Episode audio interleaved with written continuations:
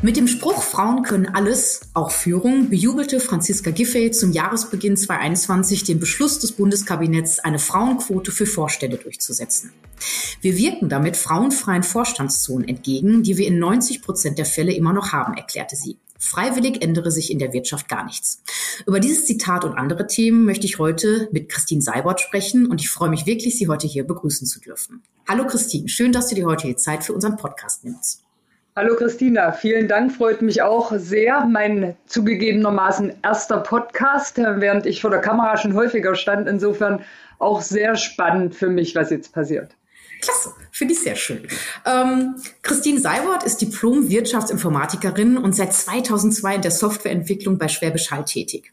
Erste Führungsaufgaben übernahm sie ab 2008, zunächst als Teamleiterin, später als, als Abteilungsleiterin. 2012 wurde Christine Leiterin für den Kredit- und Sparbereich mit rund 1200 Mitarbeitern. 2016 hat sie ein SAP-basiertes Kernbankensystem eingeführt. Und das ist noch nicht alles. Ab Mai 2022 wird sie neues Vorstandsmitglied bei Schwäbisch Hall. Mein Name ist Christina Grassmann und ihr hört den Podcast She for What, She for IT, der Adesso-Initiative für mehr Frauen in der IT-Branche. Und bevor wir jetzt direkt einsteigen mit unseren fünf schnellen Fragen, erzähl doch bitte einmal ganz kurz, was du genau bei der Bausparkasse Schwäbisch Hall gerade machst. Ja, vielen Dank, Christina. In der Tat bin ich gerade so, sage ich mal, in einer Zwischenstufe, nämlich in den letzten Vorbereitungen rein in den Vorstandsjob. Insofern fleißig am Lernen. Ich habe jetzt anderthalb Jahre lang den Job als Generalbevollmächtigte gehabt, äh, hatte daneben noch das Projekt, die Kernbankentransformation, was du gesprochen hast, ähm, äh, in der Verantwortung und auch noch die IT-Bereiche. Die habe ich jetzt in neue Hände übergeben. Und wie das immer so ist, Loslassen fällt nicht immer ganz einfach, aber tut gleichzeitig auch gut, weil man eben ja die Menschen, denen man das übergibt, selber rausgesucht hat und gefördert hat die letzten ähm, Monate und Jahre. Insofern freut mich das persönlich immer sehr und äh, insofern ist es gerade ein lachendes und ein weinendes Auge, irgendwie alles extrem spannend und neu ähm, und ich freue mich auf das, was jetzt die nächsten Monate und Jahre auch noch so kommt da verstehe ich dich. Äh, ich glaube, so ein Feedback im Jahresgespräch von meinem Chef war, Christina, du musst lernen, abzugeben. Du musst lernen, so die alten Seile zu kappen. Ja. Ich bin auch so ein Mensch, ich mache meinen Job total gerne mit Leidenschaft, die Aufgaben, die ich auch so habe, auch die Menschen, die ich führe. Und mir fällt das immer super schwer, da so ein bisschen die alten Seile zu kappen. Also deswegen verstehe ich gut, was du gerade gesagt hast, auf jeden Fall. Ja. Genau. Ähm, wir starten direkt mit unseren fünf schnellen Fragen. Ähm, die erste Frage, die stellen wir ja allen gleich, äh, und zwar die Frage, wann hast du dir deinen ersten Rechner gekauft? In der Tat 1994. Äh, das war so der Anfang von allem, was gefolgt ist, und zwar 1994 vom Jugendweihegeld. Für diejenigen, die nicht wissen, was Jugendweihe ist, äh, die Jugendweihe ist quasi die Konformation für Atheisten zu DDR-Zeiten. Äh, ja. Nach der Wende kam allerdings auch, zumindest bei uns in Erfurt, ich bin in Erfurt groß geworden, äh, auch viele Schülerinnen und Schüler aus Bayern und Baden-Württemberg, die das in Erfurt mitgemacht haben, die eben nicht kirchlich sind und dann diesen Moment, den Eintritt ins Erwachsenenalter auch erleben wollten. Und wie es eben bei der Konfirmation äh, üblich ist, gibt es auch zur Jugend war hier jede Menge Kohle von der Familie und ich war bolle stolz, als ich den ersten 486er kaufen durfte. Das war direkt die erste 486er Generation. Wenn man das so heute vergleicht, das ist Wahnsinn, ja. Das Modem angeschlossen und voller Stolz den PC auch selber zusammengebaut, damals mit ein paar Kumpels zusammen. Äh, großartiges Erlebnis, ja haben wir ein ähnliches Erlebnis. Bei mir war es ein 386er und mein großer Bruder hat den mit mir zusammengebaut und das fand ich total spannend. Das ist so richtig so ein Technikfreak und der hat mir dann genau erklärt, wo was ist, ne? Und ähm, faszinierend finde ich immer so das Thema Speicher. Also ganz ehrlich, also das, was man früher da für Speicherplatz hatte, das ist ja echt der Witz in Tüten ja. gewesen. Und dass sich, wie sich das verändert hat, also das finde ich schon Wahnsinn. Und mein Patenkind ist 14 und was, wenn ich sehe, was so sein erster Rechner war oder was er jetzt so hat an Hardware, das ist echt ein Unterschied wie Tag und Nacht. Also das ja. muss man echt sagen. Ja. Absolut, ja. Da haben die Disketten noch dazu gezählt und dann hat man mit Jumpern rumhantiert, ja, im Innenleben. Also es ist schon super lustig heute so in der Rückschau auch, ja. Definitiv, ja. Da kommt man sich fast irgendwie 80 Jahre alt vor, wo man gar nicht so alt ist. genau. Ähm, Meine zweite Frage geht so ein bisschen auf deine Vita. Ähm, Informatik studiert, dann in der Softwareentwicklung gearbeitet, Führungspositionen eingenommen. Das hört sich wirklich nach einem tollen und beeindruckenden Karriereweg an. Lief immer alles glatt in der Karriere oder lief vielleicht auch mal was nicht so ganz glatt? Und vor allem, wie bist du gerade mit diesen Situationen umgegangen? Also natürlich lief nicht alles glatt, ganz im Gegenteil. Ich habe, glaube ich, auch sämtliche Wellenbewegungen mitgenommen, wie das jeder von uns mitnimmt. Was es erleichtert hat, ist, dass ich nie irgendwie Karriere machen wollte. Ähm, das heißt, hätte man mir das gesagt vor zehn Jahren, dass ich mal Vorstand werde, hätte ich, glaube ich, müde gelächelt und hätte das auch nicht für ernst genommen, weil das auch nie mein An Antrieb war, eine bestimmte Position oder einen bestimmten Karriereschritt zu machen, sondern der Antrieb immer derjenige war, wo gibt es einen nächsten spannenden Job? Ja, und wo habe ich mehr Verantwortung, wo kann ich mich mehr austoben, wo lerne ich wieder ein Stück weit mehr. Das war der Antrieb und insofern waren die Dämpfer dann auch leichter hinzunehmen, weil man nicht das Gefühl hatte, wirklich zu scheitern, weil ich immer eins machen konnte, nämlich zu sagen, ich habe unglaublich viel gelernt. Ja. Rückwirkend würde ich sagen, war in der Tat die schwierigste hm, Stufe vom Manager hin zur Personalführungskraft. Obwohl das damals in dem ersten Team, glaube ich, gerade mal zehn Leute waren, aber doch sehr unterschiedliche Charaktere und das habe ich vorher grandios unterschätzt, was das bedeutet. Ich war 28 und hatte auch, glaube ich, alles Alter dabei und vom Italiener also mit Heißblut ähm, bis hin zum Stoffel alles im Team gefühlt. Ja, also insofern, das hat mich echt ordentlich gefordert und da saß ich manchmal abends so da und habe gedacht, warum eigentlich? Äh, und dann gab es wiederum den nächsten Tag die schönen Momente und dann wusste ich warum. Ja, mhm. und so hat sich das durchgezogen. Genauso wie auch ein gescheitertes Projekt, aber das ist für den heutigen Job ähm, etwas, aus dem ich immer noch viel rausziehen kann und was mich sensibilisiert hat für die Themenstellungen, die aus der heutigen Perspektive wichtig sind, auf die ich achten muss. Ja. Mhm. Da finde ich mich total wieder. Also ich war auch nie eine Person, die gesagt hat, so, ich habe jetzt hier meinen Zehn-Jahres-Plan, möchte dann und das, das erreichen. Ich war immer ein Mensch, der auch unwahrscheinlich gerne inhaltlich gearbeitet hat. Und die anderen Schritte, sage ich jetzt mal, auch zur Führungskraft, ähm, Abteilungsleitung, jetzt Bereichsleitung, die haben sich daraus immer ergeben. Und ähm, ja. ich sage das auch immer meinen jungen Leuten, die dann irgendwie von der Uni kommen und dann ihren Fünfjahresplan irgendwie mir dahin legen, wo ich mal sage, schwierig. Ich finde das gut, eure Ambition. Versucht das natürlich nicht im Keim zu ersticken. Aber ich sage immer so ein bisschen, die Aufgaben und Themen kommen auch teilweise zu euch. Ihr müsst sie nicht immer suchen, weil das wirkt immer so ein bisschen arg getrieben. Und ich denke mir auch immer, wenn man sich nur so auf ein Thema fokussiert, kriegt man vielleicht auch Chancen links und rechts gar nicht mit, die einen vielleicht auch selber weiterentwickeln würden. Und das, das, das versuche ich immer so den jungen Leuten so ein bisschen mitzugeben an der Stelle, ähm, nicht zu sehr sich auf dieses Führungsthema auch zu stürzen. Weil ich glaube, das kommt von alleine, wenn man auch gut in seinem Beruf ist, gut in seinem Job ist und irgendwie, ich sag mal, empathisch ist, äh, Menschenfreund ist. Äh, ich glaube, das, das ergibt sich dann daraus. Hm, ja. ja, absolut, würde ich 100 Prozent so unterschreiben und das ist auch meine Erfahrung. Diese Verbissenheit, mit der der, äh, der eine oder die andere an, an das Thema Karriereplanung rangehen, ich glaube auch, die hilft ähm, keiner Seite was und wahrscheinlich hätte ich hm, oder nicht nur wahrscheinlich, ich hätte einige Jobs, die ich jetzt gemacht habe in meiner Station, auf die hätte ich mich nie beworben. Das heißt, die waren nicht auf meinem auf meinen Plan drauf, dass die äh, was sein können für mich. Ich wäre wahrscheinlich nie im Processing die Bereichsleiterin geworden für den ganzen Kundenservice. Mein Gott, ich bin Informatiker. Wie komme ich dahin? Ja. ja. Und trotzdem sage ich, war es eine richtig, richtig wertvolle und gute Erfahrung und schön, dass irgendwann diese Gelegenheit und der Ruf kam. Insofern ja.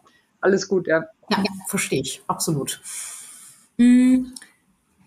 Ist ein inhaltlicher Punkt die nächste Frage. Was war dein spannendstes Digitalisierungsprojekt bisher in deiner Laufbahn und warum war es das? In der Tat gar keine so ganz einfache Frage und andererseits ist er eigentlich auch klar. Jetzt habe ich eine Kernbankentransformation die letzten fünf Jahre gemacht und sowas macht man, glaube ich, nur einmal im Leben und ehrlicherweise will ich es auch nur einmal im Leben machen, sagen wir es mal so rum, weil das ist schon in jeglicher Hinsicht anstrengend. Ähm, warum anstrengend und warum so spannend zugleich? Ich glaube, ich hatte noch nicht das Gefühl in der Karriere, wieder so auf los zurückgestellt zu werden und wieder so inkompetent zu sein. Und zwar zusammen mit der ganzen Mannschaft. Ja. Wir haben jahrzehntelang hier unsere eigene Kernbank mit Eigenentwicklungen, mit verschiedensten Technologien natürlich gebaut, über 40 Jahre lang wir wussten genau, wie das System tickt und dann entscheiden wir uns, eine Standardsoftware einzukaufen und mit noch weiteren Partnern äh, dort auf äh, weitere Komponenten zu setzen. Und wir wussten alle gleich null, wirklich null. Und das fängt an äh, gar nicht bei der Technologie, weil hm, SAP und ABAP ist am Ende ähnlich geschwätzig wie COBOL oder Java, alles überhaupt nicht das Thema. Viel schwieriger ist die Fachlichkeit, die in SAP anders abgebildet ist als das, was wir kennen äh, und bisher gewohnt sind. Das heißt, diese Sprache neu zu lernen, zu wissen, was sind die Fallstricke in dem System, wie gehen wir damit um, äh, welche Entscheidung ist wirklich die richtige, dann nicht mehr auf Erfahrungswerte zurückgreifen zu können ähm, all das wieder neu zu lernen und insofern eigentlich wirklich jeden Arbeitstag von, von morgens bis abends wieder neu zu lernen. Das war wahnsinnig anstrengend und gleichzeitig natürlich auch richtig geil. Ne? Ja. Ähm, hat super Spaß gemacht und trotzdem brauche ich es auch nicht permanent. Auch das ganz ehrlich. Kann ich total verstehen. Also das sind gerade so rückblickend bei mir auch Dinge, wo ich wirklich auch während der Arbeit während des Projekts manchmal fast verzweifelt bin. Im Nachgang ist es aber gut gelaufen. Und im, da denke ich dann auch immer, boah, da packe ich mir mal auf die Schulter oder klopfe mir auf die Schulter, ähm, dass ich das durchgestanden habe. Ich glaube, das ist immer so, das sind wirklich die, die erfolgreichsten Dinge, wo ich gerne drauf zurückschaue, muss ich ganz klar sagen. Auch kann ja. ich total verstehen, ja. Genau. Ähm, wir richten mal so ein bisschen den Blick in die Zukunft. Ähm, was möchtest du noch für deine Karriere erreichen und was äh, in deiner aktuellen Position als Vorständin bei der Bausparkasse? Hm. in der Karriere erreichen, da passt ein bisschen das, was wir vorhin hatten. Ich habe ja keine. Karriereplanung, deswegen weiß ich auch nicht, welche der Karriere erreichen will. Für mich persönlich will ich ähm, erreichen, dass ich einfach weiterhin Bock auf den Job habe, den ich mache und dort mit Freude zur Arbeit gehen kann, und auch die Kraft und Energie in der, in der Aufgabe habe, auch mal eine, eine Talsohle zu durchstreiten, weil es wäre auch gelungen oder naiv zu sagen, man hat jeden Tag gleich viel Spaß auf Arbeit. Natürlich gibt es Wochen, wo man denkt, warum mache ich diesen Job hier? Und das ist auch okay und gehört dazu. Ähm, aber ich sage mal, wenn es länger ist als vier Wochen am Stück, wo ich aufstehe und mich schwer tue, zur Arbeit zu gehen, weil ich einen Job habe, das ist dann das sichere Zeichen zu sagen, irgendwas passt hier nicht. Ja? Mhm. Und manchmal ist man einfach zum falschen Zeitpunkt an der falschen Stelle und dann ist das auch okay. Ja? Und das ja. hat gar nichts mit Wertung ähm, zu tun. Manchmal ist die Passung nicht gegeben. Insofern das ist für mich ganz entscheidend, den Job dort weiterhin mit, mit Leidenschaft und Freude zu erfüllen.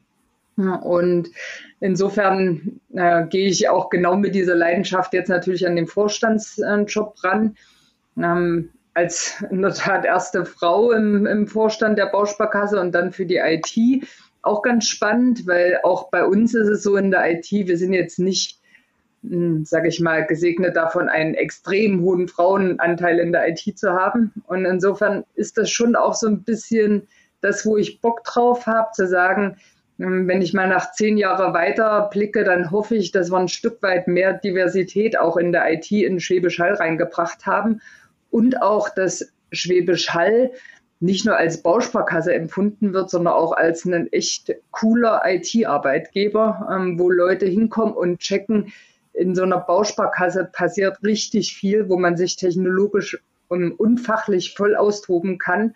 Ähm, und am besten mit so einem bunt gemischten Profil Menschen jeder Nation, jeden Alters, jeden Geschlechts hier zusammenarbeiten und mit ihrer Unterschiedlichkeit richtig gute Lösungen produzieren. Das ist so das, was, was ich mir wünsche und wo ich auch viel Herzblut reinstecken werde. Und deswegen ähm, war mir eure Initiative Ski for IT sofort ins Auge gefallen und äh, freut mich natürlich sehr. Und ich hoffe, wir werden noch viele Sachen zusammen machen. Also von meiner Seite aus absolut gerne. Also ich, ich habe auch wieder viel gelernt über die Schwäbisch Hall. Ich muss gestehen, ich hatte mich da auch gar nicht mit auseinandergesetzt. Und auch jetzt, was ihr schon für interessante IT-Themen vorantreibt, was für Jobs es gibt, also war mir so gar nicht bewusst, muss ich ganz offen sagen, dass das wirklich auch mal so ein zukünftiger IT-Arbeitgeber ist. Also das, das habe ich selber auch wieder dazu gelernt, definitiv. Sehr gut, ja. Dann gerne weitererzählen. Ja, genau. Ähm, der letzte Punkt ist ein Punkt, der mich auch persönlich getriff, betrifft, weil ich selber auch damals gehadert habe, als mir die Führungsposition angeboten wurde.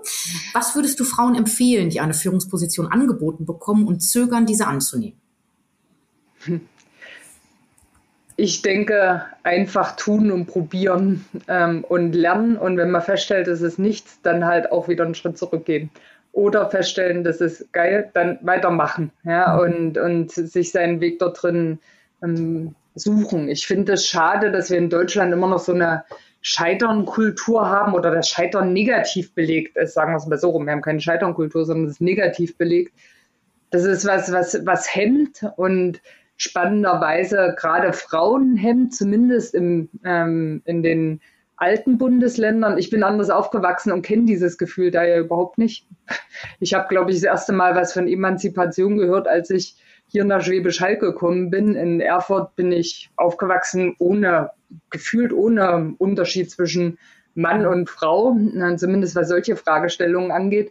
Und insofern würde ich mir wünschen, dass äh, sich die Frauen dieser Welt einfach ein bisschen mehr zutrauen und reinstolpern, genau wie Männer reinstolpern und ihre Erfahrungen machen. Und die haben garantiert nicht mehr äh, Wissen oder mehr, mehr Kompetenzen, wenn sie den ersten Führungsjob annehmen, sondern geht es ganz genauso. Ähm, und ich würde in den einen oder anderen gern auch mal reinhören. Da hat jeder einen gesunden Respekt davor und hadert ein bisschen und ist okay so. Ja? Wenn man das akzeptiert und einfach sagt, ach, es ist trotzdem cool und ich probiere es einfach aus, dann ist das, glaube ich, der beste Umgang damit. Und dann sucht man sich, und das glaube ich auch, ist egal ob Mann oder Frau, am besten noch eine erfahrene Führungskraft, die einem hilft, in den Situationen hm, zur Seite steht, wo man keine Ahnung hat und hilflos ist, dann tut es echt gut, so einen Erfahrenen an der Seite zu wissen. Ja, würde ich sofort unterstreichen. Also ich, als ich damals auch die, die Position angeboten bekommen habe, ich wirklich so ein bisschen gehadert, habe da mit meinem Mann gesprochen und er so, Mann, Christina, so kenne ich die gar nicht, irgendwie sagt er, ne? Du bist ja sonst so eine, geht immer sofort irgendwie drauf los und nimmt jede Aufgabe an. Was zögerst du denn? Mach's doch einfach, ne? Er meinte auch, ich habe Adesso so kennengelernt, er selber auch, das ist okay, wenn du irgendwann sagst, das ist nicht meins. Und das ist wirklich was, was ich auch gut finde bei Adesso. Ich kenne diverse Personen, die in der Führungsrolle waren und die irgendwie nach ein, zwei Jahren gesagt haben, hm, ist nichts für mich, ich gehe wieder quasi in eine, in eine Aufgabenverantwortung. Und das darf man auch bei uns absolut leben. Und das schätze ich auch bei uns wirklich äh, an der Firma, dass das möglich ist. Ne? Aber ich muss eigentlich wirklich sagen, ich, ich habe es angefangen und ich habe so viel Spaß dran entwickelt an diesem Thema Führung und ich habe da noch lange nicht ausgelernt äh, und freue mich wirklich auch auf solche Austausche, wie wir sie jetzt haben mit anderen Führungspersonen. Man lernt immer dazu und ja, Menschen, die vielleicht noch perspektivisch in mein Team kommen. Also das macht einfach ganz viel Spaß. Es ist ein ganz bunter Job und ähm, ich kann auch jedem wirklich nur empfehlen, wenn man die Möglichkeit kriegt, das auszuprobieren. Der Chef oder die Chefin wird sich schon überlegt haben, warum man auch diese Position anbietet. Ähm, dann wirklich einfach mal probieren und wenn es nicht klappt, wie du schon sagst, ne, dieses Thema ist ja gar kein Scheitern, einfach zu sagen, Mensch, ich habe es ausprobiert, ist nichts für mich, ich gehe einfach mal wieder in meine Aufgabenverantwortung äh, rein, finde ich das absolut okay. Ne? Und das ein bisschen mehr Mut würde ich auch jedem da so ein bisschen empfehlen und zusprechen, ja. Absolut, und da würde ich auch das unterstreichen, was du gesagt hast. Man bekommt es nicht umsonst angeboten. Ja, ähm, das heißt, die Menschen trauen einem was zu und insofern ist es ein besseres Zeichen gibt es nicht. Ja, ja das ein Dritter beurteilt, dass er sagt, ey, hm, ja, du packst das und deswegen kriegst du jetzt diesen Job oder würde ich mir wünschen, dass du auf diesen Job kommst. Hm, ein größeres Zeichen gibt es, glaube ich, nicht als, ja, ich probiere es. Ja, sehr schön.